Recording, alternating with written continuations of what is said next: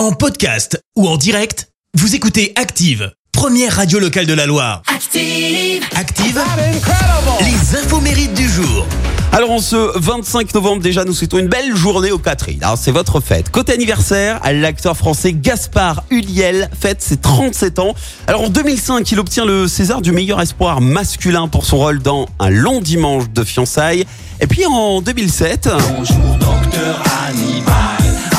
grâce à ses performances dans Un long dimanche de fiançailles, eh ben c'est lui qui décroche le rôle principal dans Hannibal Lecter, Les origines du mal? Un pied de nez hein, aux acteurs américains. Et en 2017, il reçoit le César du meilleur acteur. C'est également lui qui tient le rôle titre du biopic Saint-Laurent.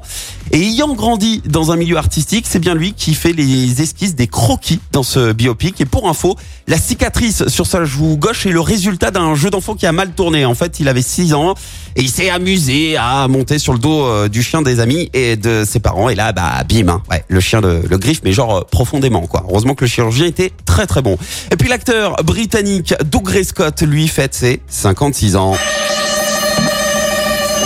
Son plus grand succès euh, au ciné, c'est celui de l'ennemi de Tom Cruise dans Mission Impossible 2. Et puis ensuite, Basta. Ouais, c'est l'acteur le plus malchanceux de l'histoire du cinéma britannique.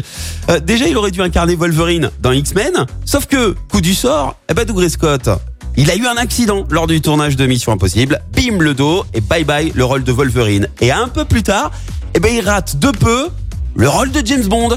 C'est Daniel Craig qui lui chipe le contrat. Ah quand ça veut pas, euh, ça veut pas. La citation du jour. Allez, aujourd'hui, je vous ai choisi la citation de l'écrivain humoriste canadien Stephen Leacock. Écoutez. Évitez soigneusement de faire du sport. Il y a des gens qui sont payés pour ça. Merci, vous avez écouté Active Radio, la première radio locale de la Loire. Active.